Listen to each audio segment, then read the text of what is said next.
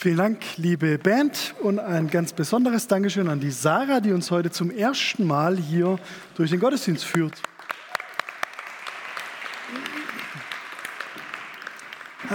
Fühlt man sich doch gleich willkommen. Die Schlagzeilen der Woche, liebe Freunde, manche sind so besessen vom Siegen, dass jetzt rauskommt, dass Lance Armstrong bei all seinen Tour de France Siegen gedopt war bis oben hin. Besessen vom Siegen. Oder besessen vom Fliegen. Red Bull führt zur Stunde ja diesen wahnsinnigen Jump dadurch, ja, aus 37 Kilometern aus dem All äh, auf die Erde springen. Und wie meine Freunde Matze und Marcel vorher zu mir sagten, Werner, können wir da nachher hinschalten, wenn der dann wirklich springt? Antwort, nein. Drittens, besessen, Oberbürgermeister zu werden. Auch eine Schlagzeile dieser Woche. Ja, weil es letzten Sonntag nicht geklappt hat, weder mit Turner noch mit äh, Kuhn, müssen wir nächsten Sonntag nochmal ran zum Wählen. Wer eine Wahlempfehlung gerne haben möchte, kann nachher zu mir kommen.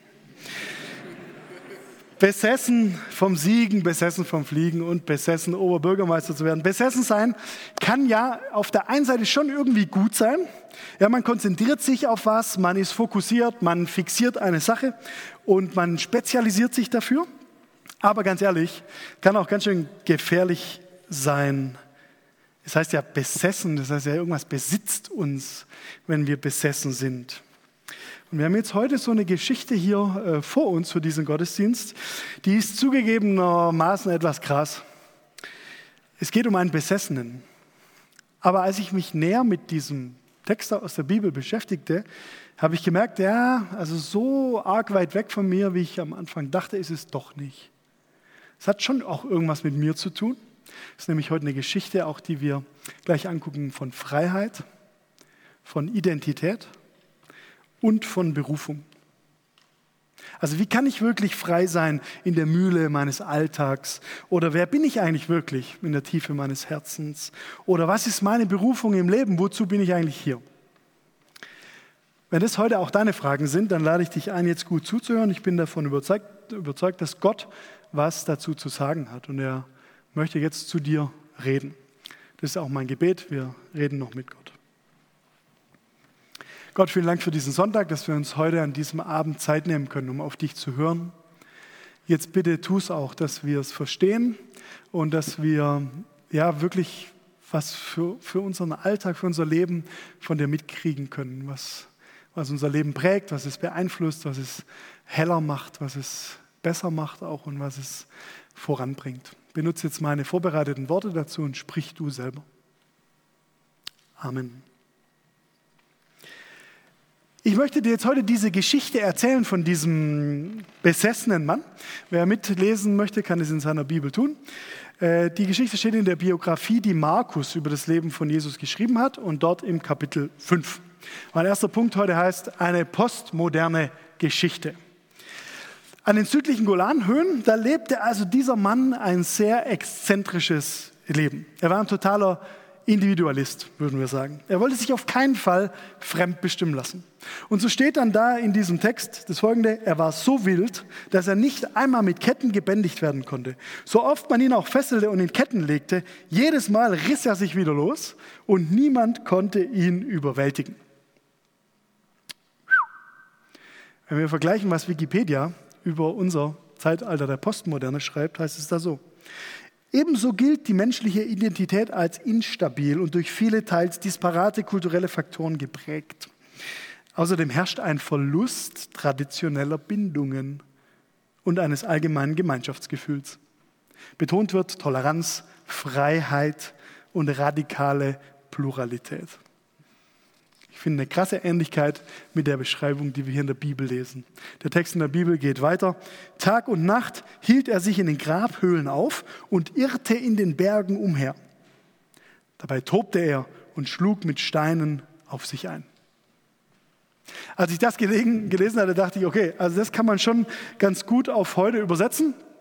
Tag und Nacht hielt er sich in Facebook auf oder irrt er in den Tiefen von YouTube umher? Ist es nicht so? Also ich sitze oft vor dem Computer und denke dann so, was habe ich jetzt eigentlich in der letzten halben Stunde gemacht? Umherklicken. umherirren. Nichts als umherirren. Geht es dir auch manchmal so? Wir sind so frei auf der einen Seite und wir haben so viele Möglichkeiten, aber es ist auch auf der anderen Seite gar nicht so einfach, damit klarzukommen. Zurück zu unserem Hauptdarsteller. Der Mann hauste Tag und Nacht auf dem kommunalen Friedhof, sagt die äh, Bibel, da in diesen Felsgrabhöhlen. Anders gesagt, so eine Lebensweise, wie sie dieser Typ an den Tag legte, war das natürlich nur so möglich. Weit weg von den Menschen, draußen vor der Stadt. Und ist mir ehrlich gesagt auch klar, so viel Freiheit geht ja immer auf Kosten von anderen. So viel Freiheit geht immer auf Kosten von anderen. Beispiel aus Wörners Haushalt.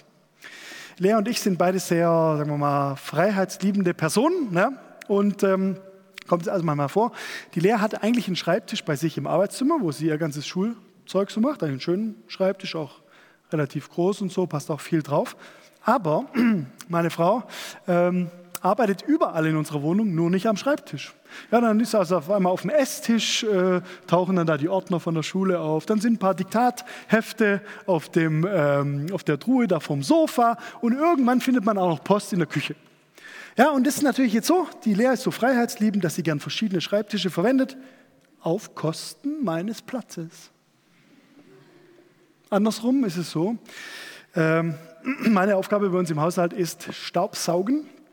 Lea hasst den Staubsauger und deswegen ist es also bei mir angesiedelt, dieser Bereich der Sauberkeit. Und jetzt ist aber so, ich bin auch ein sehr freiheitsliebender Typ, was diese Intervalle des Staubsaugens angeht. Ja. Und das heißt, es passiert dann auch, dass es halt ein bisschen auf Kosten äh, von Leas Atemluft und der Sauberkeit in unserer Wohnung geht. Wir merken also, der postmoderne Mensch, der will Toleranz und Freiheit leben, aber irgendwie merkt er auch, ohne Rücksicht oder ganz ohne Bindung geht es auf Dauer nicht gut. Dann taucht Jesus auf, schreibt Markus weiter. Jesus, dieser Mann aus Nazareth, der kommt mit seinen Freunden mit einem Boot vom Westen über den See Genezareth rübergefahren und er landet in der Gegend dieser Stadt Gerasa. Und in dem Moment, in dem Jesus den Fuß ans Ufer des Sees setzt, sieht ihn dieser postmoderne Friedhofsmensch. Und wie von einem Magnet angezogen, stürzt dieser Typ auf Jesus zu und schreit, was willst du von mir? Jesus, du Sohn Gottes des Höchsten, ich beschwöre dich bei Gott, quäle mich nicht. Und diese Zerrissenheit ist auch irgendwie typisch für uns angeblich so selbstbestimmte Menschen. Auf der einen Seite haben wir eine total tiefe Sehnsucht nach was Göttlichem. Wir suchen was Übernatürliches, was über diese Welt so hinausgeht. Und andererseits spüren wir aber auch sehr starke Widerstandskräfte in uns gegen eine göttliche Macht. Wir wollen uns doch selbst bestimmen. Wir wollen uns doch nicht von jemand anderem bestimmen lassen. Und Jesus fragt ihn dann, wie heißt du? Hört sich ein bisschen nach Smalltalk an, die Frage. Aber wenn man genau hinschaut, dann merkt man, Jesus geht mit dieser Frage auf den Grund des Problems, denn es geht um Identität. Die Frage soll nämlich heißen, wer bist du eigentlich? Wer bist du eigentlich wirklich? Und der Mann antwortet dann mit einer recht komischen Antwort, Legion. Und nun gibt es ja in der Bibel wirklich krass originelle und auch krass abgefahrene Namen, aber ehrlich gesagt, sowas wie Legion äh, habe ich da jetzt noch nie gelesen. Ich freue mich auch jedes Mal, wenn Jesus-Treffler dann äh, unter uns sind, die Eltern werden. Und dann ist ja die Spannung immer groß. Ja, wie, wie heißt denn dann das Würmchen, wenn es zur Welt kommt? Ähm, ich sehe da Schenk sind heute da, ja, Katrin und Sven. Da überlegt man ja jetzt schon, ja, wie könnte das Ding denn heißen und so, wenn es da rauskommt. Und äh, da gibt ja das Alte Testament einige ganz tolle Ideen vor. Ich weiß nicht, äh, ob ihr das schon mal gelesen habt, jetzt gerade Sven und Katrin. Zum Beispiel die Söhne Ismails. Die heißen Nebajot. Kedar, Adbel, Mipsam und Mishma, Duma, Massa, Hadad und Thema. Thema Schenk wäre doch vielleicht eine ganz gute Idee. ja, also auf jeden Fall, äh, es gibt noch zwei weitere, sind meine Lieblingsnamen, Ketma und Nafisch. Nafisch, das schlage ich mal Dralles vor. Sind Dralles da? Nee. Nafisch Dralle wäre doch ein schöner Name. Naja, auf jeden Fall, wenn man sich nicht so gerne am Alten Testament orientiert, man kann auch ins Neue Testament gucken, gibt es auch ein paar tolle Sachen. Apostelgeschichte Schenk oder so könnte man ja sein Kind nennen. Naja, okay. Aber auf jeden Fall jetzt Legion, sagt dieser Typ. Und es ist natürlich kein Eigennamen damit gemeint, jetzt wie Peter oder Thomas oder Hannah oder so, sondern Legion bezeichnet die militärische Einheit der römischen Armee. Ganz kurz mal, würdest du deinen Sohn Division oder Bataillon nennen? Wahrscheinlich nicht. Die Eltern hatten natürlich den Sohn wohl ursprünglich auch anders genannt, aber an dieser Bezeichnung kommt jetzt die ganze schreckliche Lebenswirklichkeit dieses Mannes zutage. Er behauptet eigentlich, ein total selbstbestimmter Mensch zu sein, der sich von niemandem irgendwelche Bindungen vorschreiben ließ, aber in Wirklichkeit war er von einer ganzen Armee der Zerstörung besetzt. Wir sehen eine echt postmoderne Geschichte. Und es kann natürlich jetzt schon sein, dass es dir ein bisschen komisch vorkommt, dich mit einem Besessenen zu vergleichen. Aber wenn wir ehrlich sind, ich kenne das schon. Fremdbestimmung, innere Zerrissenheit, Umherirren zwischen den vielen möglichen Lebenssehnsüchten, die es so gibt. Wie viel Zerstörungsenergie diesen Mann damals terrorisierte, wurde bald sichtbar. Es geht so weiter, dass Jesus mit dem Machtwort, das sowieso nur er als Herr aller Herren aussprechen kann, dass er die Dämonen aus diesem Typ austreibt und er lässt sie dann in die kommunale Schweineherde der Stadt fahren, die da in der Nähe gehütet wurde. Und 2000 Schweine stürzen sich im Freiheitsrausch in den See Genezareth und ersaufen. Ciao, Schnitzel. Eine echt postmoderne Geschichte und zweitens eine gottgegebene Identität. Unser Bericht in der Bibel geht dann so weiter. Verstört flohen die Hirten in die Stadt und in die umliegenden Dörfer und berichteten, was geschehen war. Natürlich waren die verstört. Da hat jemand gerade die ganzen Schweinesteak-Vorräte des Jahres vernichtet. Ich sehe Betroffenheit. Von überall her kamen die Leute gelaufen, um sich selbst zu, erzeugen, äh, zu überzeugen. Sie sahen den Mann, den die vielen Dämonen gequält hatten. Er war ordentlich angezogen und saß ganz ruhig neben Jesus. Dieser Mann war jetzt also frei geworden von dieser zerstörerischen Macht in ihm. Was lernen wir denn jetzt über diese Jesusmäßige neu gewonnene Freiheit? Wenn Jesus mich frei macht, dann muss ich also mich nicht mehr herumhetzen. Ich muss nicht mehr getrieben sein von meiner Sehnsucht nach Anerkennung, denn ich bin anerkannt vom Schöpfer des Universums. Und da muss ich auch nicht mehr meine Ketten sprengen und meine Fesseln zerreiben, denn ich weiß, dass es in unserem Leben durchaus gesunde Verbindungen gibt, in die Gott mich stellt. Und ich muss mich nicht mehr selbst verletzen und fertig machen, sondern ich darf den Kopf hochnehmen und mit Selbstwert leben. Ich bin geliebt vom Erfinder des Lebens. Und übrigens, manchmal hört sich das ja vielleicht so einfach an, naja, komm zu Gott, schließ dich seinem Verein an und dann hast du diese ganzen Probleme nicht mehr. Aber ganz ehrlich, das gibt es ja auch oft unter ganz frommen Menschen, unter Christen, so eine Art Besessenheit. Dass wir uns abrackern und dass wir uns selbst so einen frommen Leistungsdruck untersetzen. Kennst du das? Es gibt Leute, die wollen geistlich immer mehr leben und immer noch dorthin gehen und auch die Gemeinde da noch abchecken und so und dann hier noch mitarbeiten und dort rumwurschteln. Es könnte ja irgendwie zu wenig sein. Hat absolut nichts mit der Identität zu tun, die wir durch Jesus haben können. Mach dich mal locker. Gott hat schon alles getan. Du bist geliebt. Du bist zu Hause angekommen. Preis den Herrn. Der entspannte Ex-Besessene sieht so ganz und gar nicht nach dieser frommen Leistungsmühle aus, sondern eigentlich vielmehr nach angekommen, Fenster auf, durchatmen, Flasche Wein auf. Das ist eine gottgegebene Identität, in der wir leben dürfen. Ich weiß nicht, ob das gerade auffiel bei dem Vers 15, den ich da vorgelesen habe. Da steht dran, er war ordentlich angezogen. Ich dann gefragt, wieso geht es denn jetzt hier auf einmal um Klamotten? Soll es heißen, der Typ hatte dann da ein fair gehandeltes Gewand auf einmal, ja, und globally responsible und so alles, ja, also immer schöne ähm, Klamotten eingekauft. Weiß ich nicht, aber ich weiß, mit dieser echten Freiheit, die der Typ gewonnen hatte, kam auch die Würde in sein Leben, die Menschenwürde.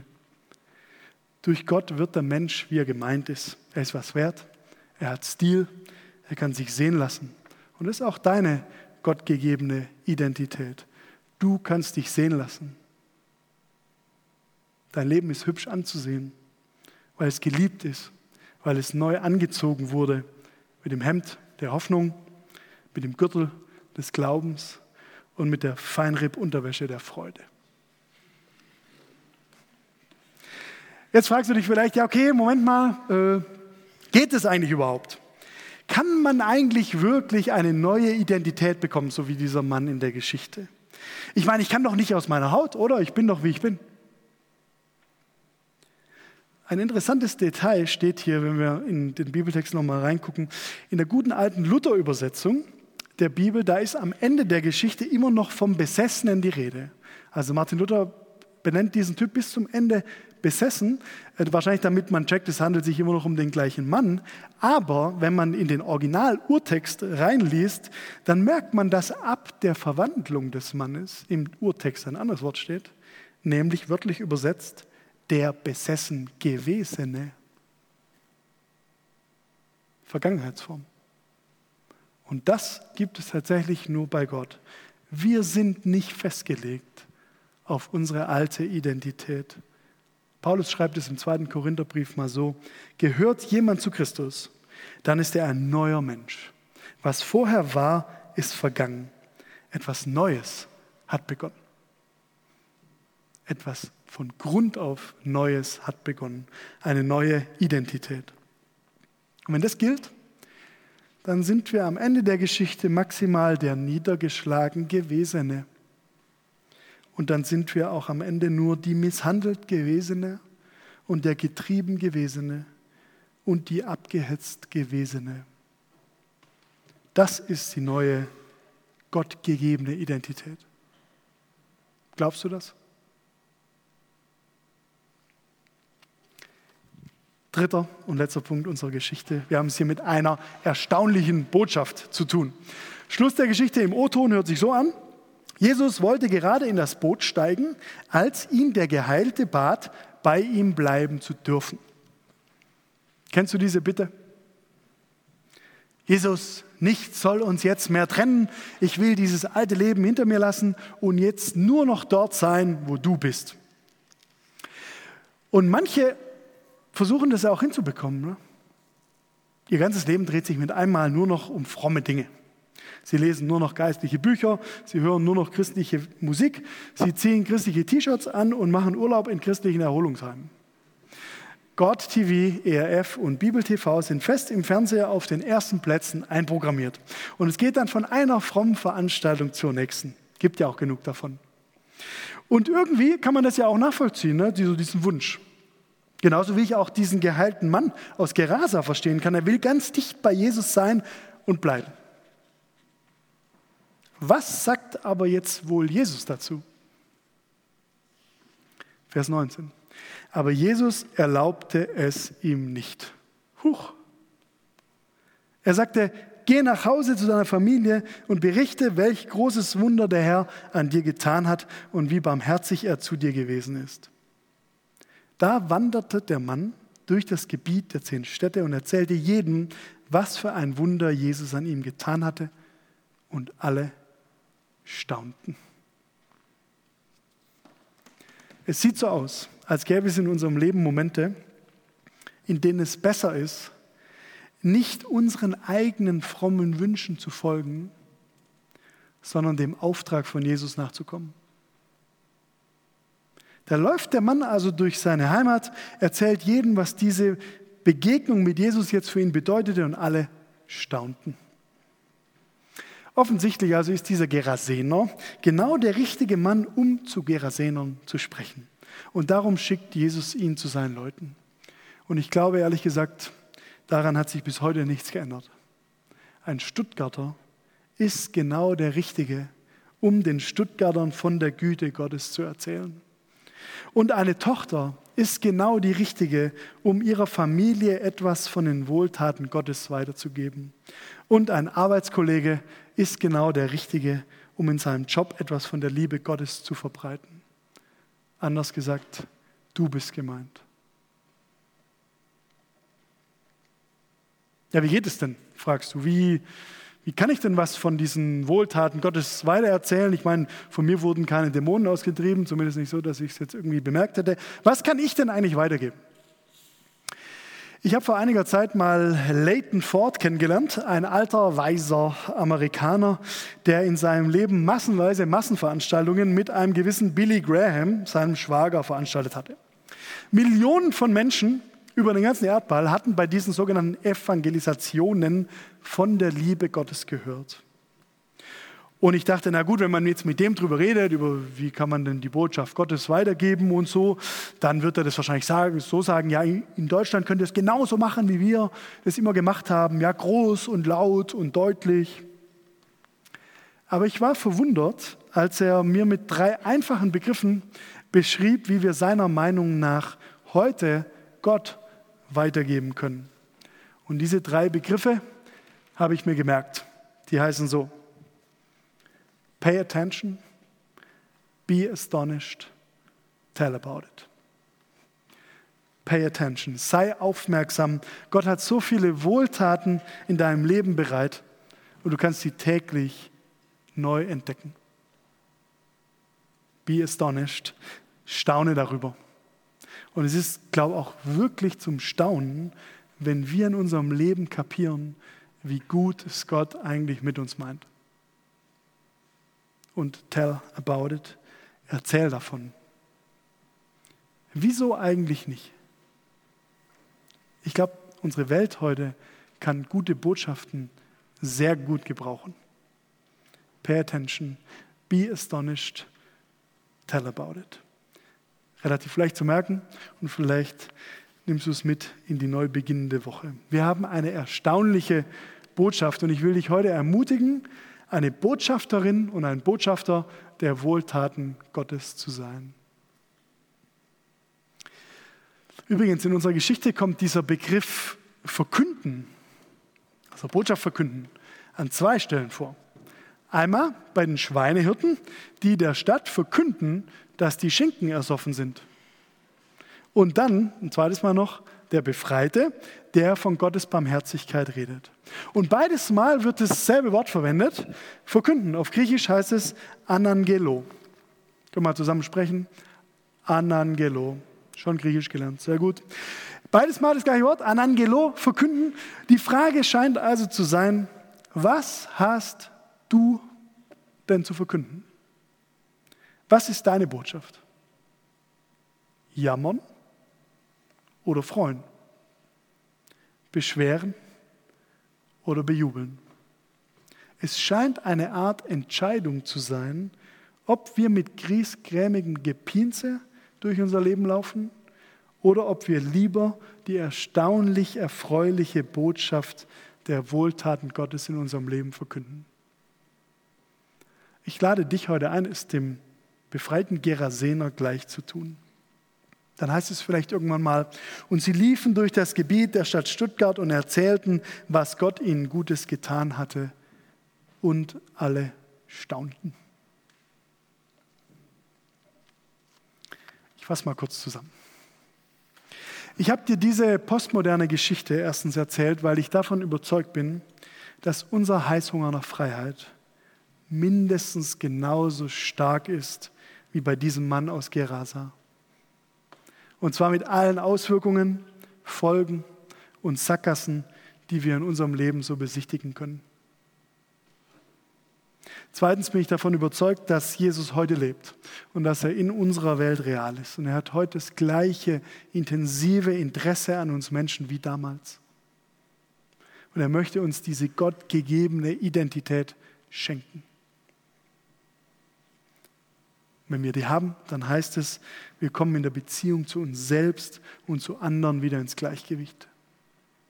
Und drittens, die so geheilten Menschen werden dann diese erstaunliche Botschaft weitersagen. Gott meint es gut.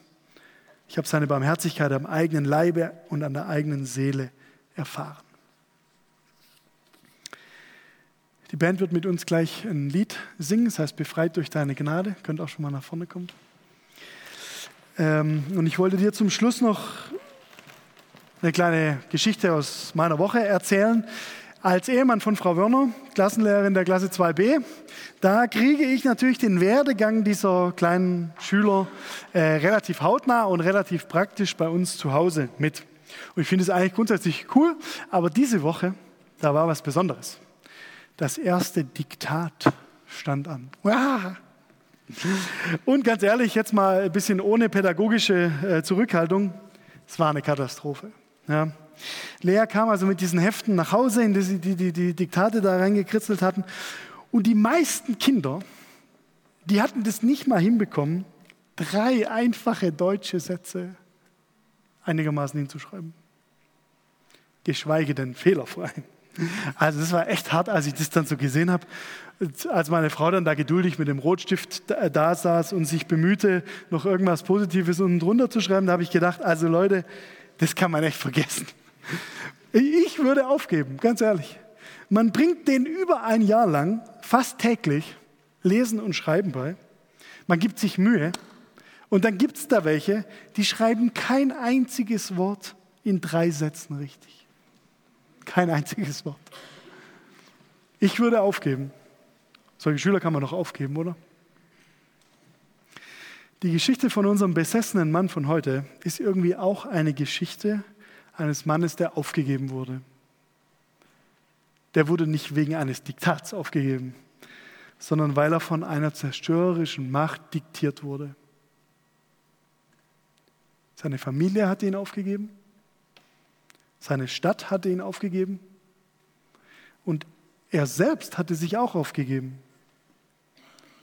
Nur einer nicht. Jesus gab ihn nicht auf. Und weißt du, das gilt uns heute auch. Egal wie dein Leben zurzeit aussieht, du bist für Jesus unaufgebbar. Du hast dich vielleicht selbst aufgegeben, Jesus nicht.